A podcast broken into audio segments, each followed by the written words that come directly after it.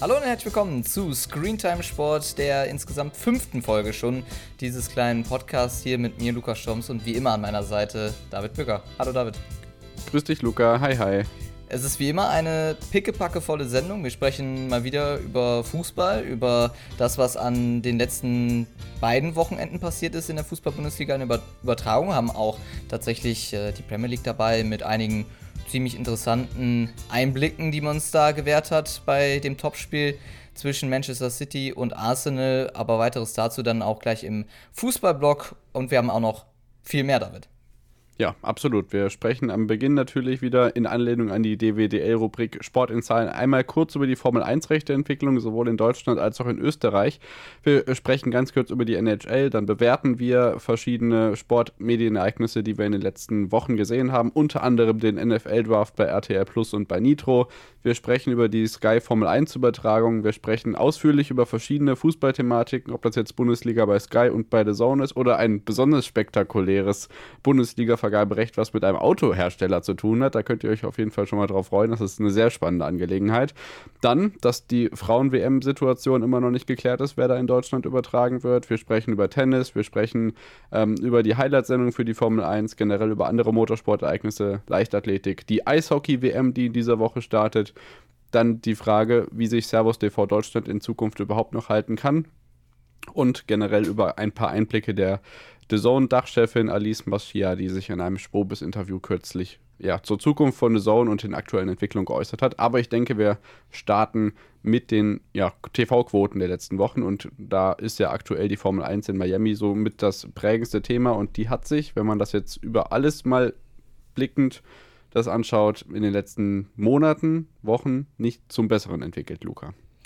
Ja, die Formel 1 äh, muss sagen, äh, im letzten Jahr waren die Quoten noch wirklich äh, gut. Also dafür, dass es dann im Endeffekt ja auch so äh, das äh, wirklich erste Jahr war, wo man jetzt, also seit diesem Jahr exklusiv läuft, letztes Jahr noch äh, teils Free TV unterwegs war, aber man merkt auf jeden Fall, dass die Zahlen zurückgehen. Schauen wir mal auf die ähm, Zahlen drauf. Jetzt, äh, jetzt mal repräsentativ Miami, 6,8% in der Zielgruppe, 540.000 Fans war bei dem GP rund um den Hard Rock Stadium dort dabei, deutlich weniger als im letzten Jahr und ja, da muss man sich dann die Frage stellen, Baku war eine Sache, wo man mit deutlichen Verlusten hinausgegangen ist, obwohl es auch eine Uhrzeit war, nachmittags, die sich durchaus dazu angeboten hätte, dass man da auf jeden Fall äh, Zuschauer hinein, ja, dieses äh, Rennen dann zu verfolgen. Aber gestern war das zumindest mal eine andere Situation, 21.30 Uhr. Der Rennstart erst 20.15 Uhr oder 20 Uhr waren dann die Vorberichterstattungen dann so richtig äh, am Laufen bei Sky Sport F1 oder auch bei den anderen Kanälen äh, auf äh, ORF zum Beispiel zu sehen. Aber das also auf jeden Fall deutlich später als äh, Baku. Deswegen jetzt vielleicht diese Zahlen aus Miami, die so ein bisschen nach unten gehen im Vergleich natürlich zu Baku. Ähm, nicht so dramatisch, sage ich jetzt einfach mal, aber tendenziell für die Formel 1 in diesem Jahr zum Beispiel sieht es nicht wirklich gut aus. Das stimmt schon.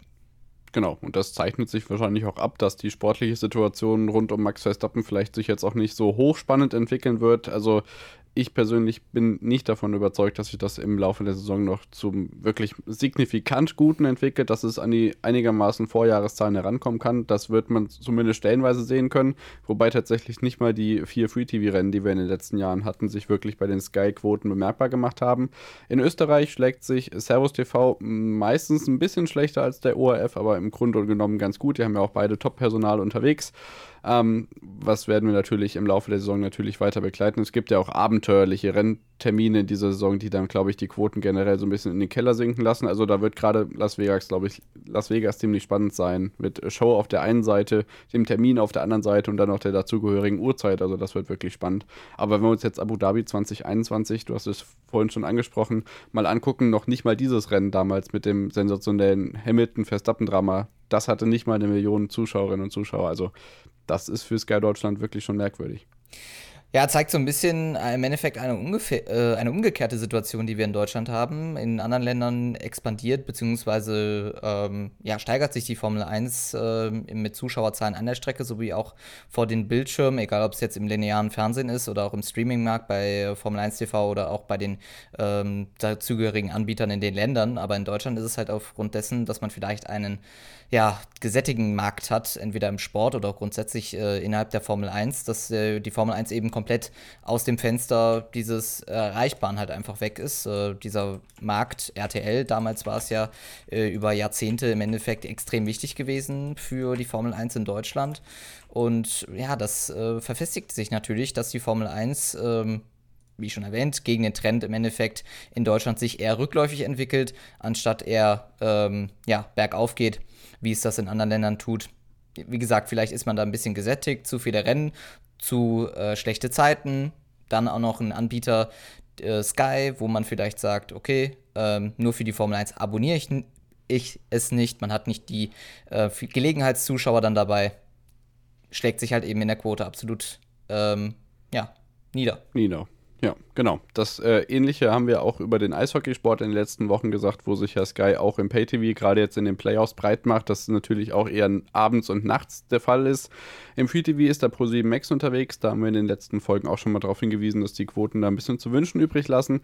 Jetzt am gestrigen Sonntagabend war es dann also, also Aufnahmezeitpunkt Montagabend, dass die Carolina Hurricanes gegen die New Jersey Devils gespielt haben und da immerhin mal die 100 1000 Marke geknackt worden ist bei der, bei der Zahl der Zuseherinnen und Zuseher bei ProSieben Max. Mal gucken, ob sich das jetzt im Hinblick auf die fortlaufende ähm, ja, Playoff-Phase, gerade im Hinblick zum Beispiel auch auf Leon Dreiseitel und die Edmonton Oilers und die Eishockey-WM, äh, die ja parallel bei Sport 1 dann losgeht, kommen wir später noch zu. Vielleicht nimmt das den Hype so ein bisschen mit und wenn das Pro7 Max ganz klug macht, könnte man zum einen jetzt die Aufmerksamkeit nochmal kurz auf die NHL ziehen und dann natürlich auch ähm, ja, Publik oder publikär machen, dass man die Eishockey-WM-Rechte für die Großereignisse ab dem kommenden Jahr auch innehat. Absolut. Ich meine, das muss die große Aufgabe sein äh, innerhalb von Pro7 Sat 1, dass man da sagt, Eishockey-WM im nächsten Jahr ist unser neues Zuhause.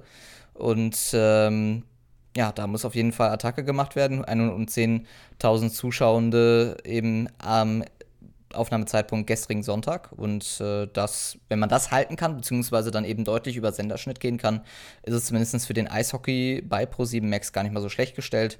Wie gesagt, äh, haben wir auch schon in den letzten Folgen drüber geredet, könnt ihr euch gerne mal nochmal anhören im Archiv. Äh, aber äh, da waren ja die Zahlen noch nicht so gut.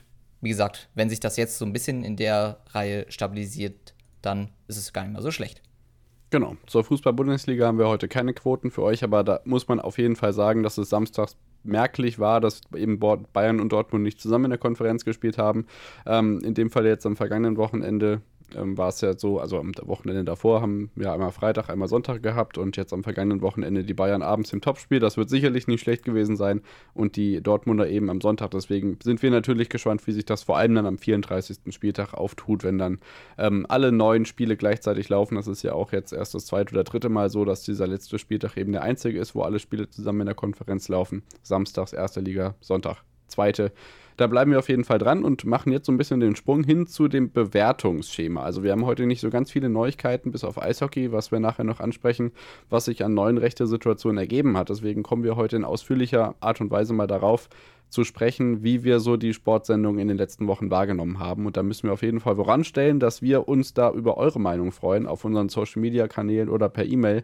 Also ob das jetzt NFL ist, ob das Formel 1 ist, ob das Fußball ist in sämtlichen Ausformungen oder Tennis, Leichtathletik, wie auch immer. Schickt uns da gerne unsere ähm, äh, eure Eindrücke, was ihr so wahrgenommen habt, was euch gut gefallen hat, was euch nicht so gut gefallen hat, welche Senderwünsche ihr habt, welche Übertragungs- ähm, Nicklichkeiten sich ergeben haben, wie auch immer. Da freuen wir uns über eure Meinung und werden jetzt einfach mal unsere Meinung äh, präsentieren zu verschiedenen Themen und starten rein mit der NFL und dem gleichzeitigen Auftakt der NFL-Rechte-Periode bei RTL. Luca.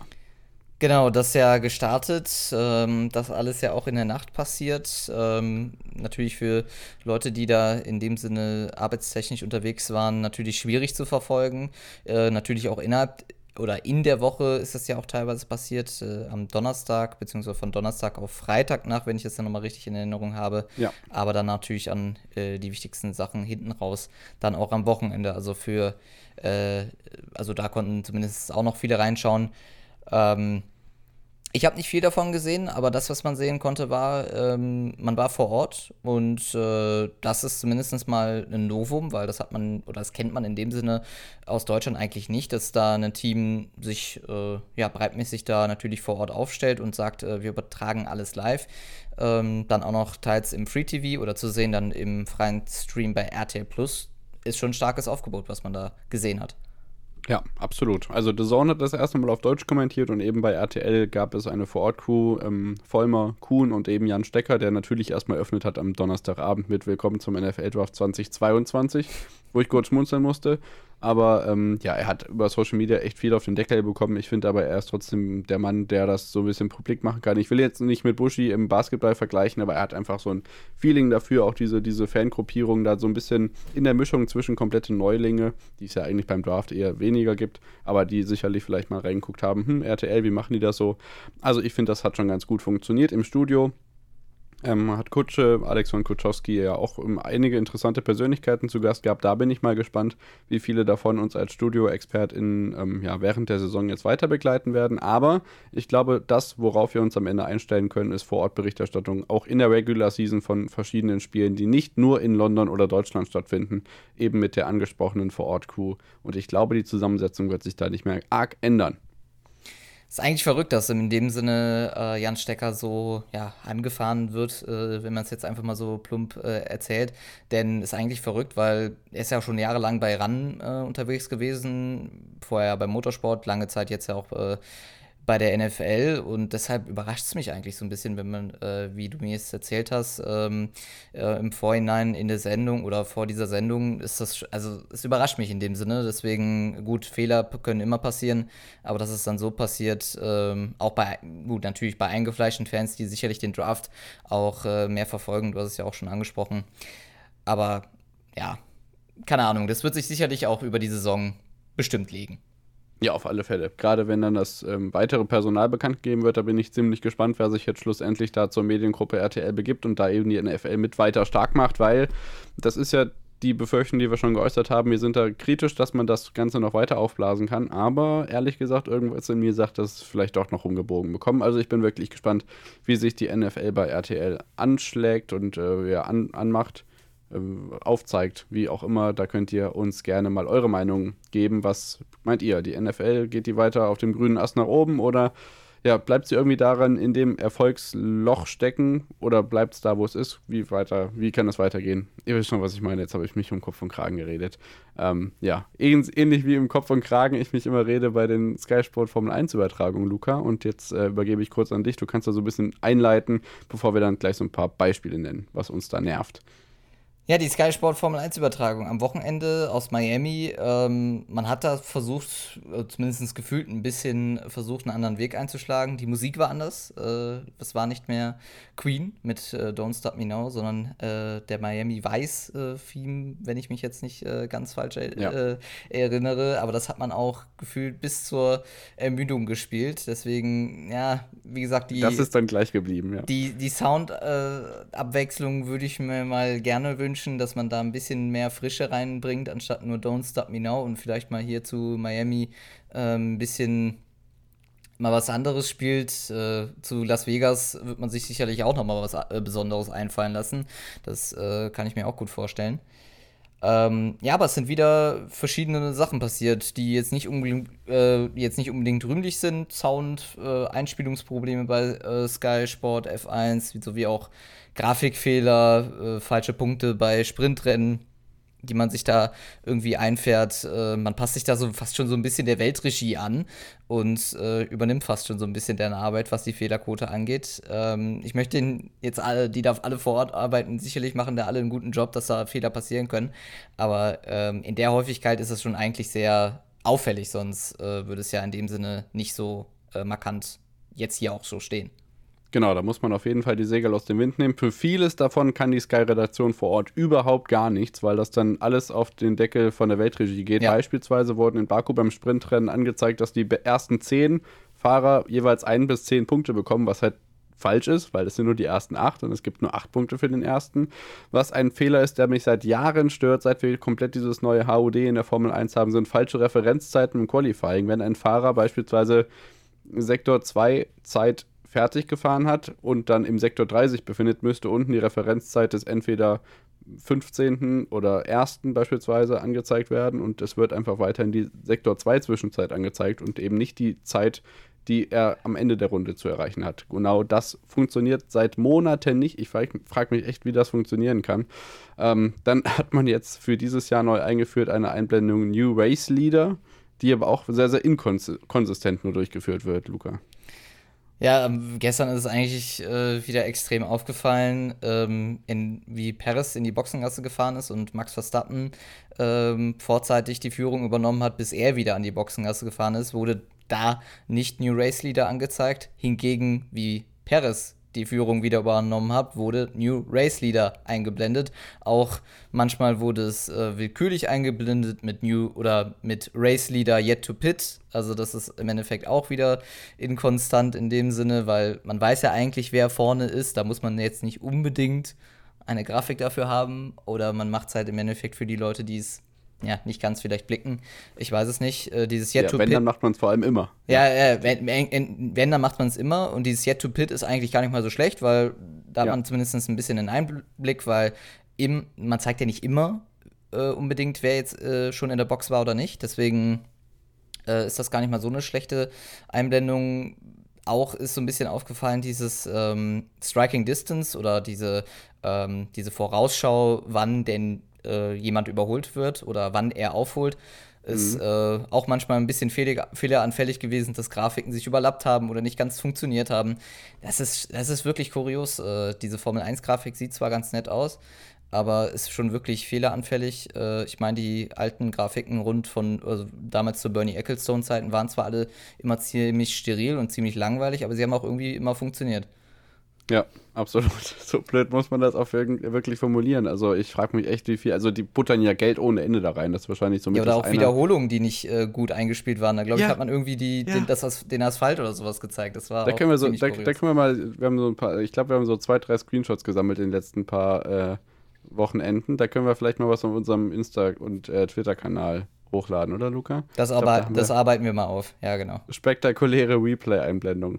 Ja, und sonst sind es halt wirklich so kleine Fehler wie ähm, Splitscreen des Sky-Teams vor Ort und Sascha Roos sitzt dann in seiner Kommentatorenkabine, wird da unten angezeigt, okay, das ist Sascha Roos und oben im Quid äh, stehen halt Peter, äh, Peter Hardenacke und Ralf Schumacher und da steht dann noch Peter, Ralf, Sascha, weil Sascha war eben davor da und dann hat sich das nicht geändert.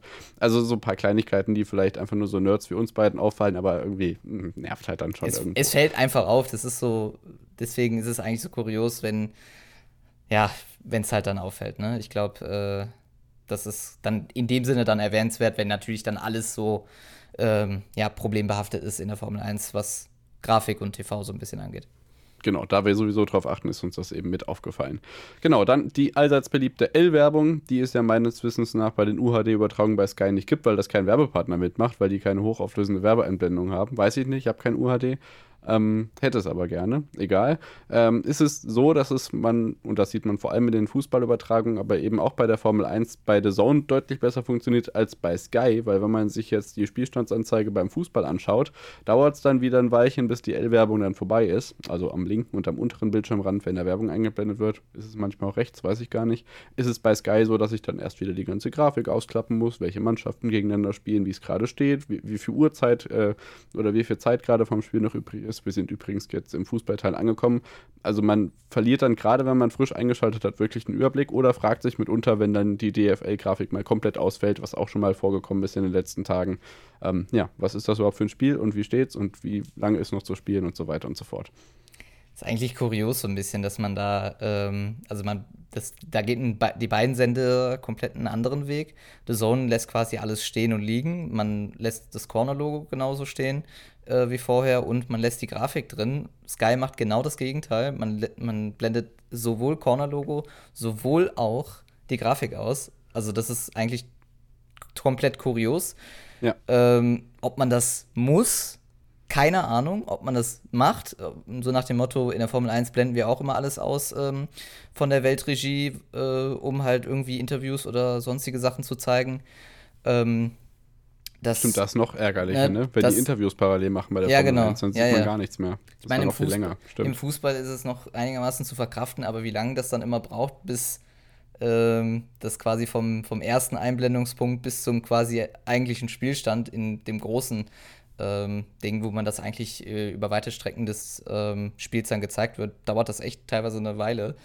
Ähm, oder manchmal wird es auch einfach dann gar nicht oder dann erst verspätet eingeblendet. Das ist dann wirklich schon komisch. Und äh, ja, da macht zumindest The Zone wirklich einen besseren Job. Jetzt kann man sagen, gut, so ein bisschen äh, wird da die V halt auch ein bisschen belohnt, aber ähm, keine Ahnung. Vielleicht äh, geht man da bei Sky oder muss man da bei Sky technisch einen anderen Weg gehen als bei The Zone. Ich habe keine Ahnung. Genau, also falls ihr da irgendwie wisst, welche Hintergründe das haben könnte, meldet euch gerne bei uns. Wir sind neugierig und würden gerne wissen, was es damit auf sich hat. Wir kommen zum Sky Premier League Topspiel, wo ja gerne mal bei Topspielen bei Sky irgendwie Tactical Feeds eingeblendet werden. Wir haben es bei Magenta bei der WM gesehen mit separaten Taktikkommentar. Die gibt es zwar nicht, aber wir hatten das erste Mal eine Data Zone, wo man sich so ein bisschen wie im Videosimulationsspiel FIFA gefühlt hat, wo dann die Spielernamen nochmal angezeigt wurden, je nachdem, wer gerade den Ball hat. Und dann vertiefte Statistiken, die Schussgeschwindigkeit von Torschüssen angezeigt angezeigt wurde und so. Also wirklich interessante Einblicke. Ich habe es jetzt nicht länger als ein paar Minuten ausgehalten, aber trotzdem ganz nett, dass man es anbietet, weil eben solche Sachen wie Scouting Feed ähm, bei The Zone halt überhaupt nicht verfügbar sind. Vor allen Dingen, klar, das, das auch, vor allen Dingen, ähm, wenn man überlegt, äh, eine schöne Implementierung, auf jeden Fall, die uns die Engländer dann oder beziehungsweise auch Sky äh, dadurch dann anbieten, äh, anbietet für uns zu Hause. Wirklich äh, schön mal, ja, mal eine komplett andere Sichtweise auf das Spiel zu sehen. Äh, ist alles eine Zusatzoption. Ähm, Im Endeffekt ist es dann, wie du sagst, kann man jetzt mal vielleicht für ein paar Minuten aushalten. Die manchen, manche würden, würden sagen, ich möchte das komplette Spiel so sehen oder alles äh, immer so sehen. Aber das erweckt eigentlich für mich immer wieder die Frage aus, äh, da kommen wir wieder so ein bisschen zur Formel 1 oder grundsätzlich zu, zu anderen Sportarten, auch die bei Sky laufen, äh, dass man da immer die Ausrede nimmt, äh, wir können andere Sachen oder wir können andere ähm, Sachen, die innerhalb dieses äh, rechte Pakets ist, zum Beispiel Onboards in der Formel 1, dann nicht auf Sky Sport 3 oder so zeigen. Äh, das hatte man früher ja mal mit dem Boxengassen-Kanal oder mit der Pitlay Channel, wie es dann später hieß. Verfolgerfeld. Hat man, hat man ja früher ja. dann, äh, oder hat man ja jetzt nicht mehr gemacht, äh, früher noch zu DF1-Zeiten oder zu, zu Premiere-Zeiten Verfolgerfeld, das, äh, da schwärmen wir eigentlich noch von, äh, dass man das jetzt noch kriegt, aber na gut. Ähm, ja, das ist eigentlich kurios, wie gesagt, dass man da keinen Onboard-Mix-Channel bekommt. Eigentlich alles nur online exklusiv. Und natürlich für die Leute, die Bau abonniert haben, gucken da komplett in die Röhre. Und ja. äh, da freut man sich dann am Endeffekt, dass man diesen, ähm, ja, diesen, diese beiden Feeds, die man bekommen hat, den Scouting-Feed und dann äh, die Datazone da äh, ja, auf den linearen Kanälen zu sehen bekommt, weil äh, eine Möglichkeit, sich ja über Wow bei skysport.de anzumelden, gibt es ja nicht. Also ist man ja als quasi als Streaming-Abonnent, äh, der ja fast schon im Endeffekt ähnlich viel bezahlt wie die normalen äh, Lineal, äh, die sich das richtig in einem Sky-Paket gekauft haben, ja auch äh, im Endeffekt ja auch preislich ähnlich angebunden. Ja, das müsste man vielleicht da auch ändern, wenn man da sagt, äh, wir bieten extra Channels an online. Das ist ja nicht das Problem, dass man sich das irgendwie auf dem zweiten Bildschirm aufmacht, aber äh, da muss man das auch noch überarbeiten. Aber schön, wie gesagt, dass man das anbietet. Wünschen wir uns dann wieder gerne zurück ja, also du sagst zum einen ja immer wieder zu mir, dass die damals ihrer Zeit voraus waren. Man hatte ja auch bei Sky die Möglichkeit, mehrere Sender gleichzeitig zu sehen, wenn wir zehn Jahre zurückdenken, dann auch mit der Integration damals der ersten Social-Media-Versuche. Und das, was du ansprichst, dass die exklusiven Streams bei skysport.de für Sky-Kunden ja gar nicht nutzbar sind für alle Leute, die Wow abonniert haben, führt ja zu dem Kuriosum, wie es unser Kollege David Müller von Football's Coming Home jetzt am Wochenende hatte. Der ist Tottenham-Fan. Das Spiel gegen, ich glaube, es war Bournemouth, wurde auf skysport.de übertragen. Das wurde ihm auch vom übertragenen Kommentator dementsprechend auch so kommuniziert. Aber er hat halt einfach keine Möglichkeit, dieses zu sehen. Also er bezahlt den Streaming-Dienst mit einer Wow-Variante, für die ja ordentlich Werbung gemacht wird, aber kann dann trotzdem nicht die Mannschaft oder die Spiele seiner Mannschaft sehen, obwohl von vornherein klar ist, dass ja Sky alle Spiele der Premier League, wenn auch nur im Real Life, überträgt, aber in dem Fall war es halt überhaupt nicht möglich und das ist äh, schon merkwürdig, dass das nicht funktioniert. Ich glaube, das ist so ein bisschen das größte Problem bei Sky aktuell, dass man so ein bisschen äh, auf dieses Streaming-Ding geht, äh, geht. Wow äh, bietet sich da natürlich äh, super für an, keine Frage. Aber äh, ja, man merkt die Problemzonen natürlich von Wow. der Player auf dem Desktop ist, ja, wenn man das mal gerne so nennt, suboptimal, also einfach schlecht. sowohl Bild Ton und äh, sonstige Sachen ist einfach veraltet. Alles und schlecht. Und natürlich, ja, aber wenn man dann überlegt, wie schon erwähnt, man bezahlt den gleichen Preis und man kann nicht alles sehen, ja, das, das, das müsste anders funktionieren. Äh, da muss sich Sky bitte auf den Hosenboden setzen, weil, ähm, wie gesagt, man kann im Endeffekt nicht für das ganze Paket eigentlich zahlen, wofür auch beworben wird. Es ja. wird ja dafür extrem beworben. Und dann ja, guckt man in die Röhre und sagt sich, ach scheiße, ich muss mich ja mit Sky, mit einem Sky-Login einwählen, äh, aber ich habe nur Wow. Ja, im Endeffekt ist man dadurch ja Kunde zweiter Klasse. Wow. So, willkommen zu The Zone. Ähm, da gibt es einen vielleicht Wandel in der Bundesliga-Berichterstattung. Dass es einen gab oder mehrmaligen Wechsel gegeben hat, ist ja klar. Ähm, zu Saisonbeginn wurde gesagt, ähm, das Stadion ist unser Studio. In den vergangenen Wochen hat man noch verzweifelt ähm, sich die Augen gerieben. Warum dann vereinzelte Bundesligaspiele eben nicht mehr aus dem äh, Stadion übertragen werden, das wurde ja auch so kommuniziert. Unter anderem wurde der Spieltag, ich glaube, zum Ende der Hinrunde abgesetzt und eben auch die Stadionübertragung zurückgefahren. Aber dann gibt es ja doch vereinzelte Spiele, wie jetzt äh, Köln-Leverkusen am Freitag natürlich auch aufgrund der spontanen Verlegung vielleicht logistisch schwierig, aber dass dann halt manchmal auch nur ein Feed-Reporter vor Ort ist. Naja, sei es drum, es war dann schon auch verwundernswert, dass die Konferenz, warum auch immer, dann nicht in Full HD läuft. Wenn man sagt, Bundesliga immer in Full HD, dann darf man das auch gerne so machen. Ich bin gespannt, wie es bei den ähm, Champions League Halbfinals jetzt sein wird. Ich gehe von Ja aus, ähm, weil man ja unter anderem auch von vor Ort überträgt. Wobei wir bei dem Mailand Derby am äh, Mittwoch sehr, sehr gespannt sind, wie das aussieht, wenn Warnschaffe, Hagemann, Wagner, Kneißl und von Torra im Einsatz sind. Das müssen wir jetzt nicht einzeln durchgehen. Aber wenn wir uns die Ansetzung für die kommenden Wochen anschauen, ist es so, dass wir bis auf ein, zwei Ausnahmen wirklich sehr, sehr viel ähm, Vorortberichterstattung zu erwarten haben. Sandro Wagner wird nochmal einige Einsätze haben, so wahrscheinlich bei City gegen Real, ähm, Freiburg gegen Wolfsburg und ähm, ja, ich denke, das ist vielleicht doch nochmal die Trendwende im Hinblick auf das Saisonende. Wenn man sich dann aber Leverkusen gegen Gladbach anguckt, wundert man sich dann vielleicht doch wieder, könnte es da wieder in der Box werden äh, oder in der Box sein. Das ist dann schon irgendwie sehr äh, uneinheitlich und ich finde auch nicht wirklich nachvollziehbar. Also selbst finanziell nicht, weil die Sachen teilweise nah oder nicht absolut, absolut. Das ja. Thema Augsburg war das, äh, was du mal angesprochen hast. Ne? Augsburg gegen ja. Stuttgart war es ja, äh, wenn man den Routenplaner deines Vertrauens mal anwirft, äh, ist ja, ist ja nicht weit von München nach Augsburg. Also von daher logistisch äh, nicht unbedingt zu erklären. Natürlich dieses Thema ähm, Leverkusen-Köln, die Spielverlegung ja wirklich aus logistischer Sicht ziemlich spontan gewesen. Von daher ähm, ja, gibt es da eigentlich nicht viel zu bereden. Von daher, dass man da vielleicht nicht unbedingt von vor Ort berichtet, ja auch irgendwo nachvollziehbar. Aber ähm, ja, so ein bisschen deutet es sich dadurch ja hin, dass es ja ähm, in die heiße Phase der Bundesliga geht. Ähm, die letzten Spiele stehen in dem Sinne an. Von daher, ja, vielleicht so eine, ein bisschen eine Strategie dazu sagen, wir gehen wieder mehr auf vor Ort, äh, zeigt sich aber indessen so ein bisschen Sonntag das letzte Spiel, macht man ungerne vor Ort, aufgrund wahrscheinlich der Zeit, 19.30 Uhr, da der Anstoß. Von daher ist man da relativ äh, spät erst dann wieder äh, weg von äh, der Spielstätte.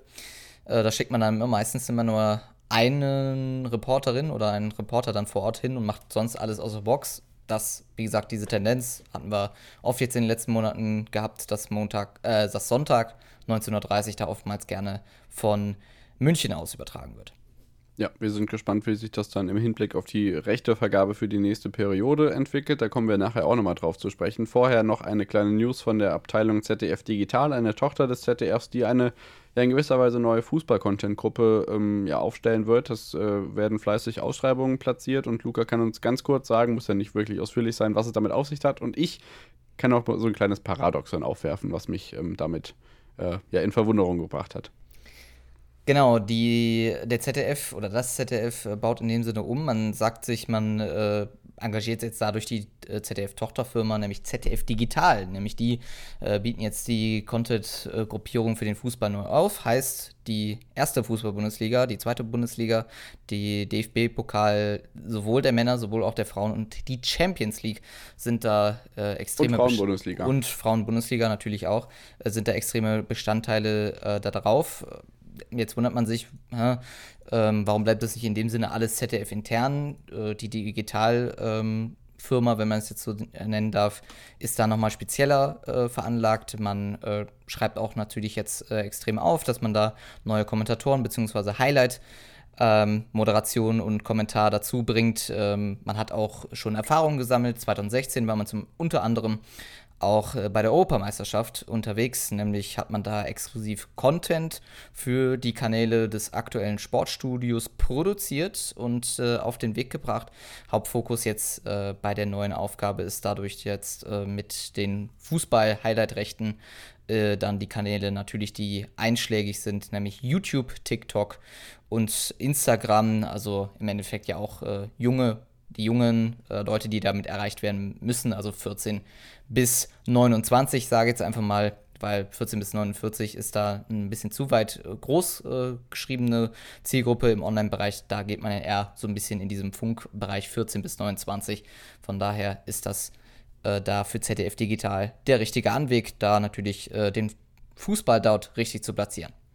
Genau, Funke ist schon das richtige Stichwort und da komme ich zu dem Paradoxon, was mir begegnet ist, denn auch die DW, äh, auch DWDL berichtete von einem neuen Funkformat, Funk generell auch neues Logo, umstrittener Dienst, viele ja auch um, ähm, politisch interessante Dinge, die da passieren, aber auch ähm, eben ein neues Format, was jetzt bei YouTube, TikTok und Instagram mit unter dem Slogan einfach Fußball ähm, tituliert wird, Fußball von einer ganz anderen Seite sehen, ähm, auch den Alltag der Spieler an, anschauen, Minigames, tiefgründige Interviews werden hier angesprochen ja, ich bin gespannt, was das wird, aber gleichzeitig frage ich mich auch, wenn jetzt diese ganze junge Entwicklung dazukommt, weshalb hat man diesen Mainzer Keller sterben lassen in der, in der vergangenen Saison? Eine Sendung, die, glaube ich, nur eine Halbserie lief, wenn ich mich nicht irre. Hinrunde der letzten Saison, bin ich mir nicht sicher. Unter anderem mit Max Jakob Ost vom Rasenfunk, Lena Kassel, die jetzt bei Fußball MML mit dabei ist.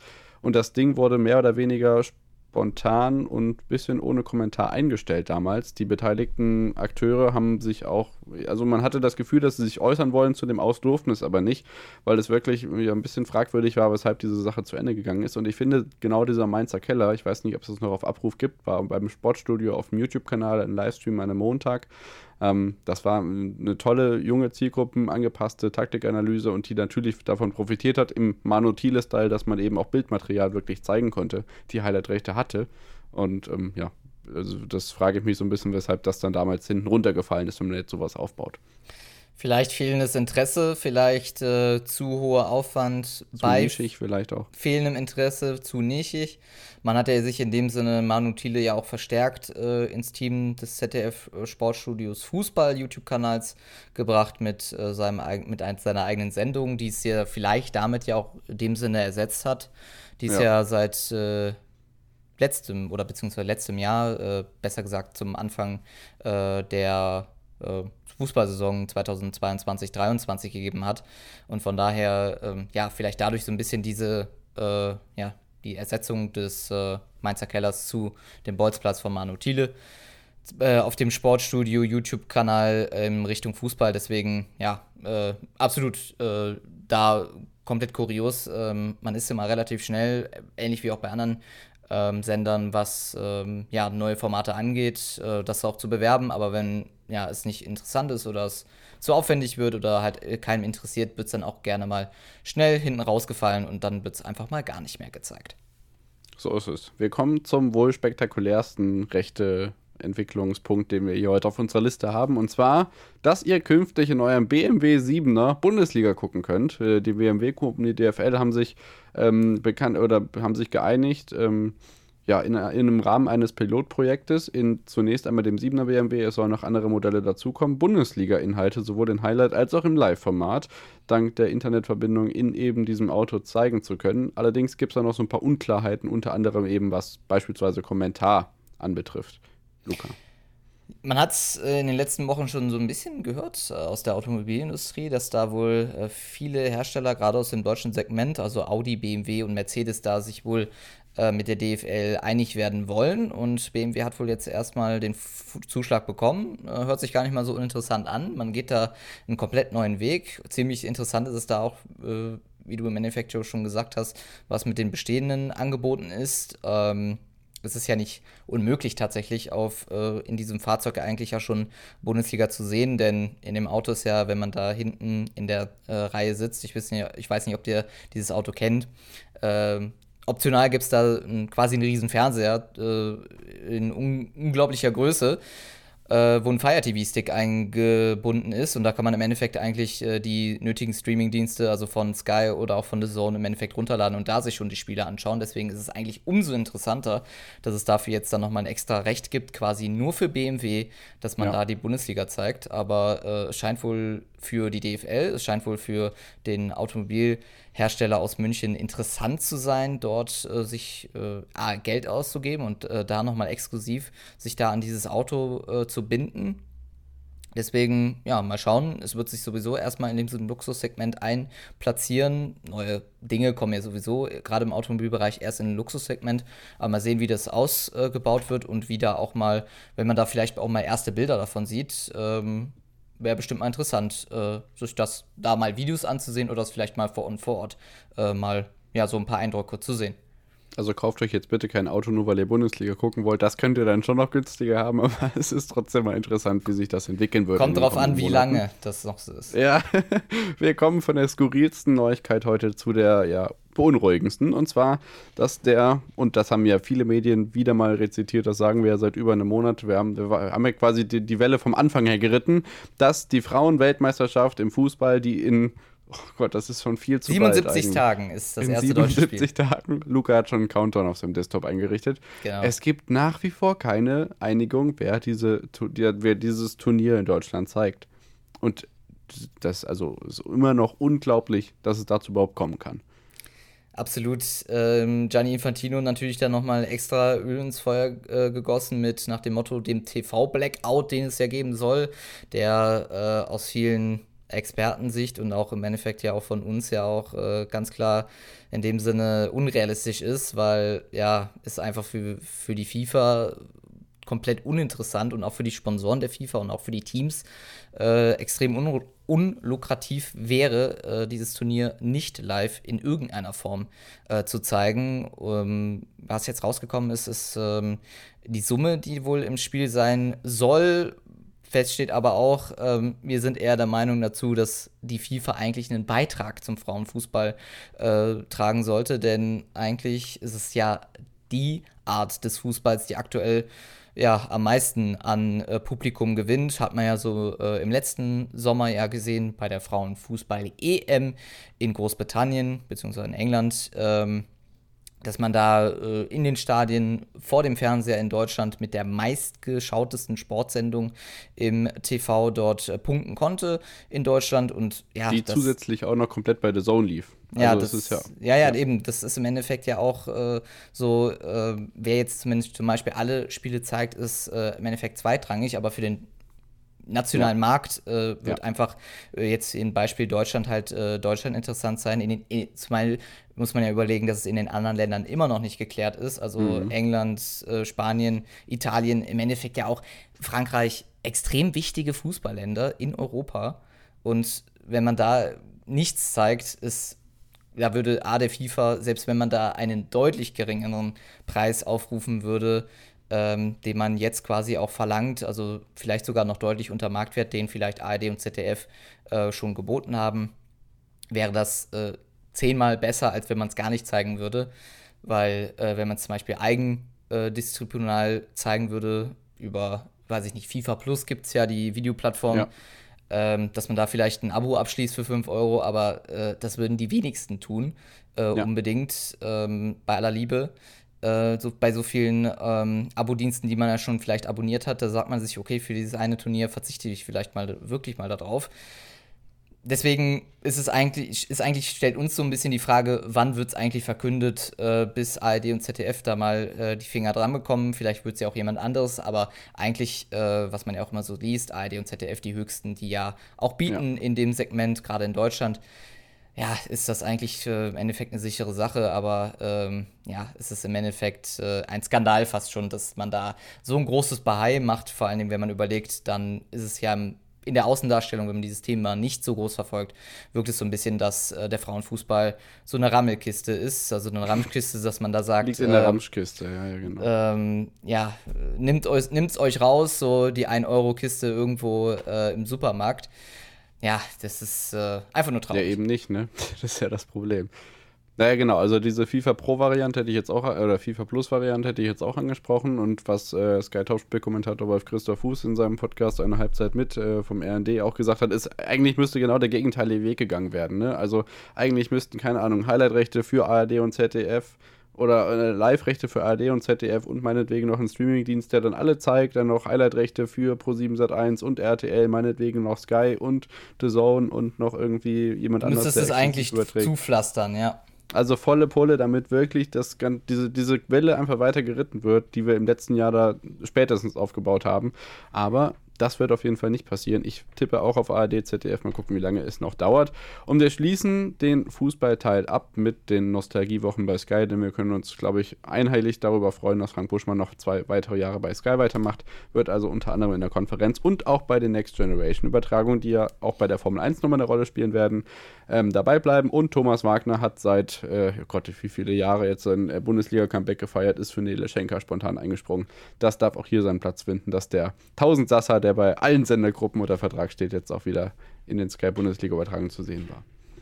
Ja, verrückt im Endeffekt, ne? Thomas Wagner, wir waren so ein bisschen äh, verwundert. Äh, auf einmal, oh, heiß, hieß es, oh, Thomas Wagner an Freiburg. Also von daher äh, ziemlich interessant, aber äh, zu Frank Buschmann, äh, ja, äh, schön, dass er weitermacht.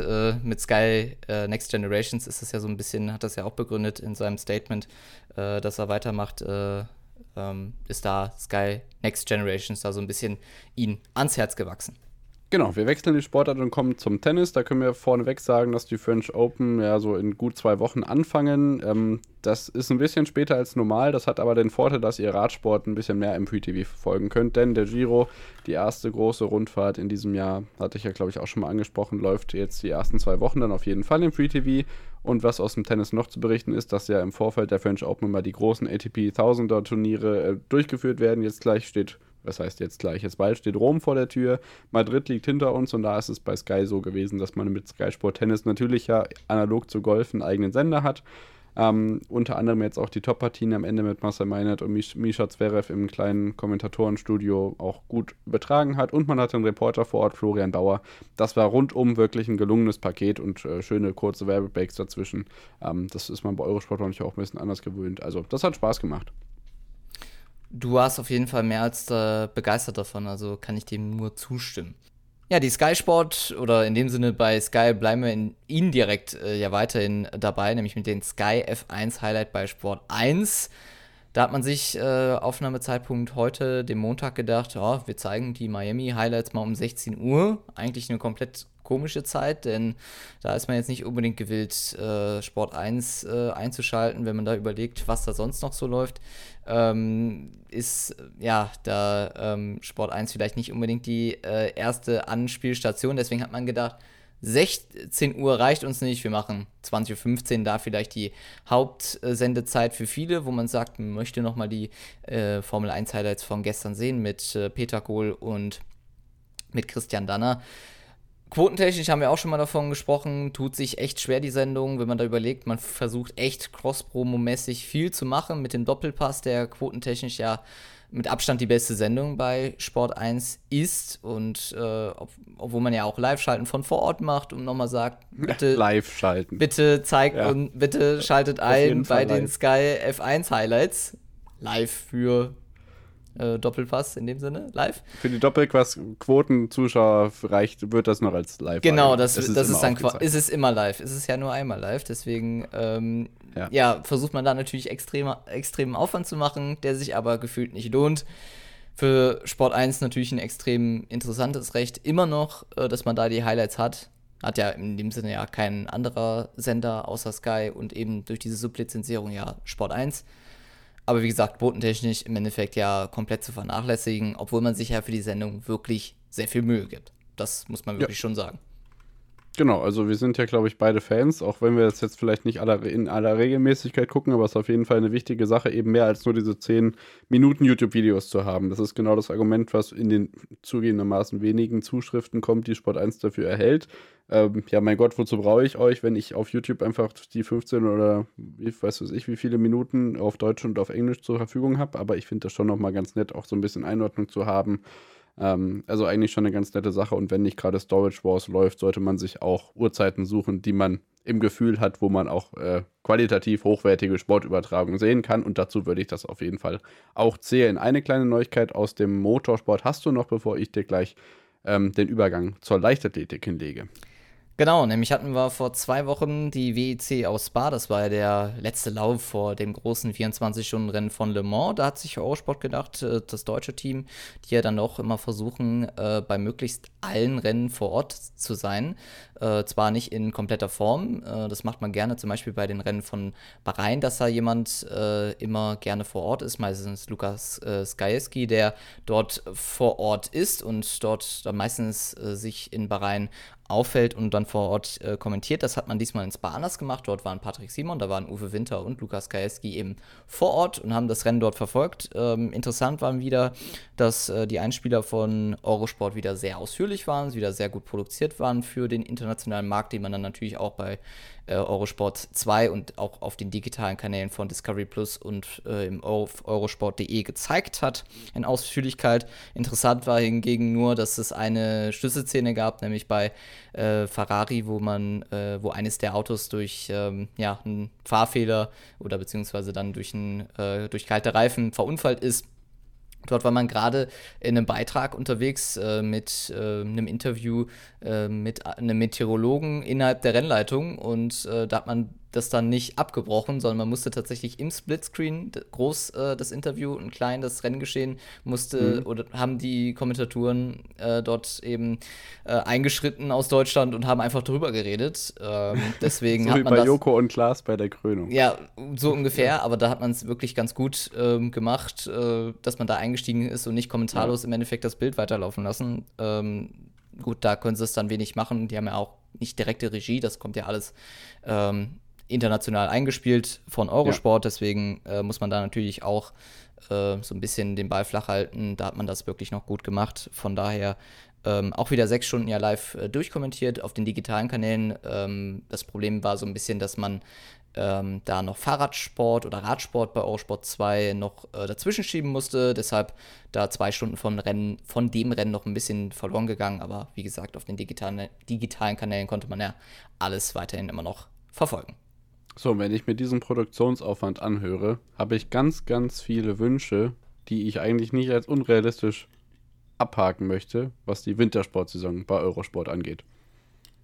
Absolut. Ich meine, äh, wie viel Geld man da für die WEC reinblättert, äh, dass man da in ähm, Siebringen äh, vor Ort war, dass man in Portimao vor Ort krank. war, dass man im Endeffekt bei allen Rennen vor Ort ist. Man fährt auch in Le Mans extrem groß auf, dass man da Beiträge nochmal extra produziert. Ja, das äh, ist quasi in dem Sinne ein Premium-Produkt, was man da auch selbst produziert. Man ist zwar auch ähm, anteilsmäßig ja natürlich auch mit dem ACO und mit der WEC da auch so ein bisschen natürlich äh, dran geheftet, ähnlich wie es ja auch mit der Formel E ist. Aber ähm, ja, das Budget scheint zumindest im Motorsport äh, beim Thema WEC locker zu liegen als beim Wintersport. Ja, es wäre im Skispringen mal ganz schön. Aber das werden wir in den nächsten Monaten weiter beobachten. Wir kommen zur Diamond League und springen mal kurz zu Sky zurück ähm, hatten wir in der vergangenen Folge darüber diskutiert, was so die Entwicklung bei Dyn, die jetzt auch eine separate Produktionstochter gegründet haben, so mit der Diamond League bei Sky machen könnten, da wir ja gemunkelt haben, dass es für die äh, beiden Kollegen Bayer und Pejika ja von Sky zu Dyn gehen könnte, aufgrund ihrer Handballexpertise. Ob es dazu kommt, weiß ich nicht.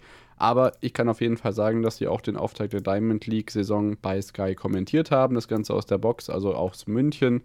Ähm, Allerdings gab es eine kleine Formatänderung, von der ich nicht weiß, ob sie im letzten Jahr schon mal so angewendet wurde. Es ist das äh, dritte Jahr, dass jetzt Leichtathletik bei Sky läuft. Ich habe auf jeden Fall persönlich das Gefühl, seitdem die Olympischen Spiele vorbei sind, und das ist ja auch schon wieder bald zwei Jahre her, sind so ein bisschen die Sachen wieder im Sande verlaufen und hat zwar auch wieder großflächig beworben, und einen Reporter manchmal vor Ort hingesendet, unter anderem letztes Jahr in Paris, kann ich mich erinnern, dass Jonas Wahler vor Ort war, der bei Sky Sport News dafür zuständig sein soll und dieses Mal gab es eine separate Moderation von ihm mit einer dazugehörigen Expertin im kleinen Kommentatorenstudio, wo eben auch beispielsweise Meinert und Zverev beim Tennis saßen, aber irgendwie das auch wirklich nicht so ganz motiviert rübergebracht haben. Also das war so ein bisschen ja, ich weiß nicht. Also für eine richtige Saisoneinstimmung, eine Mischung aus Saisoneinstimmung und, ja, ich weiß nicht, ähm, Kennenlernen dieser Expertin, die da natürlich jetzt auch nicht so den allergrößten Namen hatte,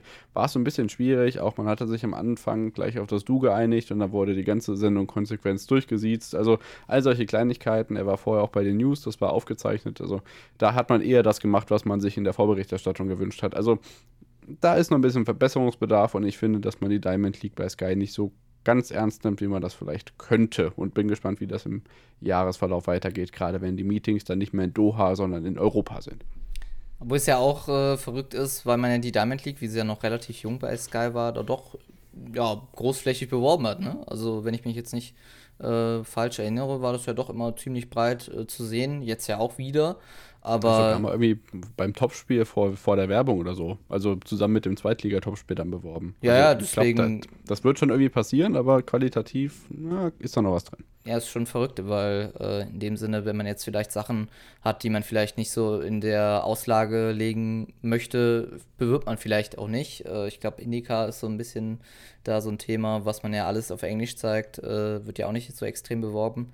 Äh, deshalb wundert es mich da so ein bisschen, dass man dass man das bei der Diamond League macht, obwohl man da vielleicht das, wie du sagst, nicht so ernst nimmt.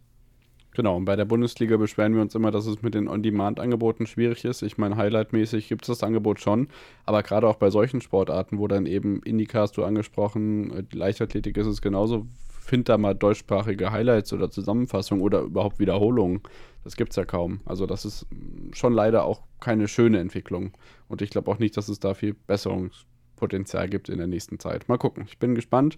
Wir werden das natürlich weiter beobachten und blicken jetzt auf die quasi einzige rechte Neuigkeit, abgesehen von BMW und der Bundesliga, nämlich die Eishockey-WM. Das ist ja im Prinzip klar, aber es, es, sind neue Details bekannt geworden, wie die Übertragungen genau aussehen werden. Am Freitag geht es los mit dem ersten deutschen Spiel bei der Eishockey-Weltmeisterschaft, die in, oh, ich glaube, Finnland ausgetragen wird. In Finnland ist es genau, ja. Ähm, das letzte Mal ist ja Sport 1, wir haben es ja schon besprochen. Nächstes Jahr ist es dann äh, Pro 7 Sat 1. Wie gesagt, Sender steht ja da noch nicht fest. Das letzte Mal Sport 1. Magenta Sport wird auch dabei sein. Die kriegen ja die Sublizenz für unter anderem dann die deutschen Spiele und die Finalrunden. Sport 1 wird aber nicht vor Ort sein. Das wird aber äh, Magenta Sport tun. Man wird äh, von vor Ort berichten. Etwas äh, ja, kurios im Endeffekt, obwohl man da sagt, äh, Sport 1 hat alle, hat theoretisch alle Rechte und könnte alles zeigen.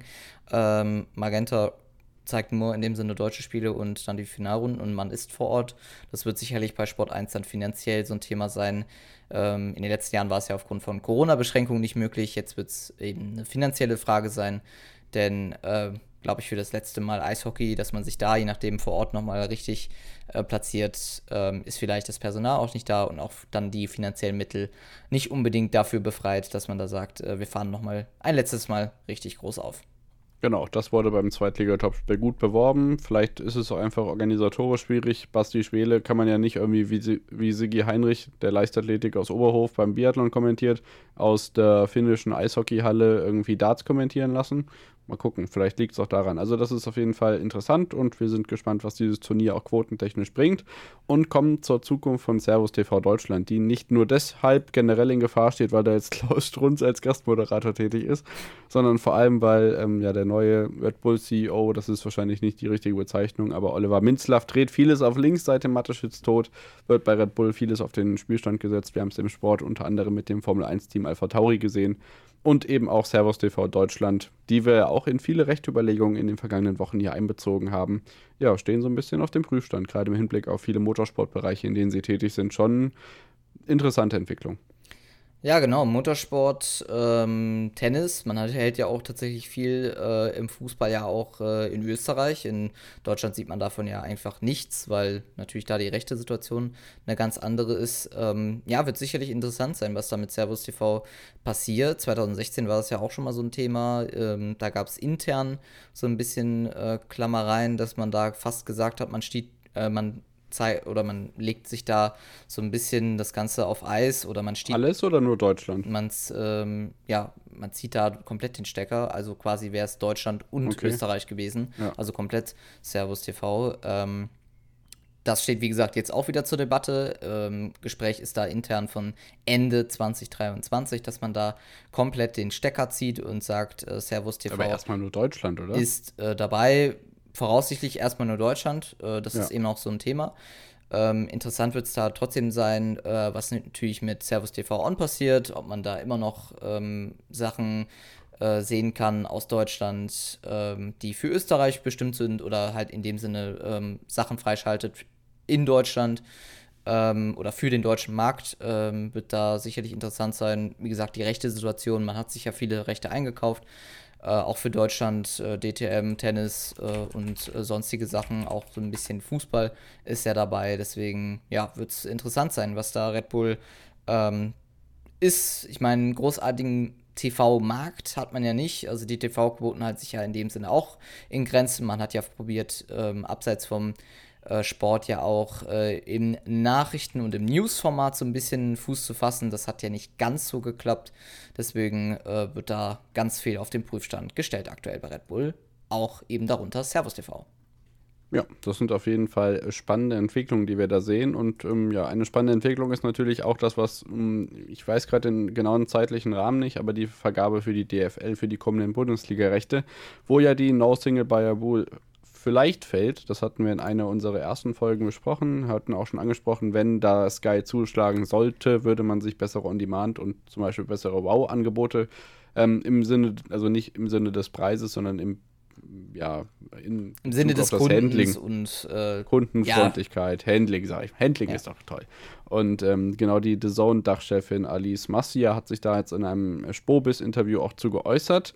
Und zwar, wie das Ganze aus der The Zone-Perspektive zu bewerten ist. Das ist jetzt, hm, ja, vielleicht nur kleine Ausschnitte. Einmal, dass man die Bundesliga natürlich schätzt und das äh, ausgebaut hat, auch im Rahmen der Full HD-Übertragung, Klammer auf, die auch immer noch viel zu wenig verbreitet ist bei diesem Sender, Klammer zu aber natürlich dann eben auch angesprochen auf diese verschiedenen Kombipakete, die es jetzt beispielsweise gibt, wenn man Sky und The Zone zusammen bucht oder die Möglichkeit eben Eurosport darüber zu schauen, über die The Zone-Portale, die linearen Kanäle, die angesprochen wurden, The Zone Fast und The Zone Wise, die hier auch schon ihren Platz in diesem Podcast gefunden haben. Also all das wurde da untergebracht, aber schlussendlich ist der Satz, der hängen bleibt, wenn es um die Rechte geht, gibt es keine Freundschaft. Und das wird genau das Motto sein, was sich die DFL wahrscheinlich äh, oder was sich die DFL gegenüber sieht wenn diese Bundesliga-Rechtevergabe vorsteht. Das wird wirklich eine spannende Sache und das Kartellamt hat ja auch immer noch ein bisschen mitzureden. Ja, das wird äh, so ein Thema sein, was das Kartellamt äh, im letzten Zug dann dazu sagt. Ähm, ich meine, da ist ja auch immer noch vieles offen.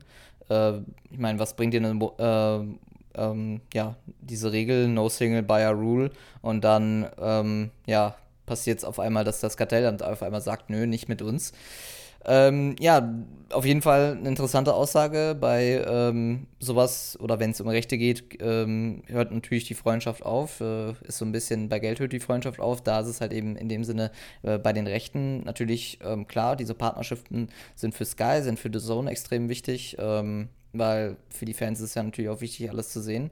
Besser wäre es natürlich, wenn man alles bei einem Sender sieht, aber natürlich ähm, muss man jetzt bei solchen Sachen, wo es halt auf zwei Sendern läuft, solche Angebote machen. Gibt es ja auch äh, auf anderen Plattformen natürlich auch, dass man da The Zone oder auch Sky äh, sich dazu buchen kann. Deswegen ja, wird es das natürlich äh, interessant sein, wie sich das natürlich äh, entwickelt bei The Zone und da die Aussage sicherlich interessant mit, ähm, wenn es um Rechte geht, gibt es natürlich keine Freundschaften. Äh, wie es da natürlich um The Zone bestellt ist, wie man sich da natürlich platziert in Richtung neuer Bundesliga-Live-Rechte. Genau, und damit verbunden natürlich auch die Kostensteigerungen, die auch da nochmal ihren Platz gefunden haben. Und was diese Bundesliga-Rechtevergabe anbetrifft, werden natürlich auch andere Giganten wie Apple, Amazon mutmaßlich mit einsteigen. Keine englischen Wochen mehr, andere Highlight-Rechte. Es wird wirklich spannend, und, äh, was das angeht und wir bleiben weiter dran danken euch für die Aufmerksamkeit für die heutige Folge und können nochmal darauf hinweisen, dass wir zu allen Themen immer gerne eure Meinungen haben. Über Social Media und über Mail könnt ihr uns da kontaktieren oder einfach bei Twitter kommentieren, wie auch immer. Ähm, ja, wir freuen uns über verschiedene Beobachtungen, die ihr uns macht. Das könnt ihr auch währenddessen einfach in den zwei Wochenzyklen, die wir hier in der Regel aufnehmen, einfach uns schicken und dann nehmt ihr, nehmen wir die auch auf als Feedback und Hinweise und können euch nennen äh, je nachdem, wo wir die Informationen hier haben. Und dann haben wir noch einige spannende Retro-Projekte, die natürlich dann auch so ein bisschen Vorbereitungszeit brauchen, äh, im Petto, aber blicken natürlich auch immer ganz aktuell auf das, was wir in den vergangenen Tagen so gesehen haben oder vielleicht auch sehen werden. Und hoffen natürlich auf eine Lösung für die Frauenfußball-WM. Ja, das, äh, wenn wir Glück haben, ja, präsentieren wir euch die direkt dann in zwei Wochen. Äh, wenn ihr noch mehr habt, zum Beispiel äh, planen wir ja weiterhin immer noch äh, Rechte oder Re unser Retro-Format. Äh, wenn ihr da immer noch mehr zusammelt, gerne eben in den Shownotes mal vorbeischauen, entweder per Mail oder eben per Social Media. Da gerne etwas hinterlassen, dann äh, machen, wir uns, machen wir uns mal Gedanken und äh, sammeln da mal richtig in Richtung einer schönen Retro-Sonderausgabe. Wenn du sonst nichts machst, mache ich den Laden hier zu und Mach sage, dann, zu. Ciao, sage ciao. dann bis zum nächsten Mal und äh, ja, folgt uns gerne auf Social Media und äh, freuen uns, wenn wir uns dann hier äh, in zwei Wochen wiederhören. Ciao, tschüss und bye bye.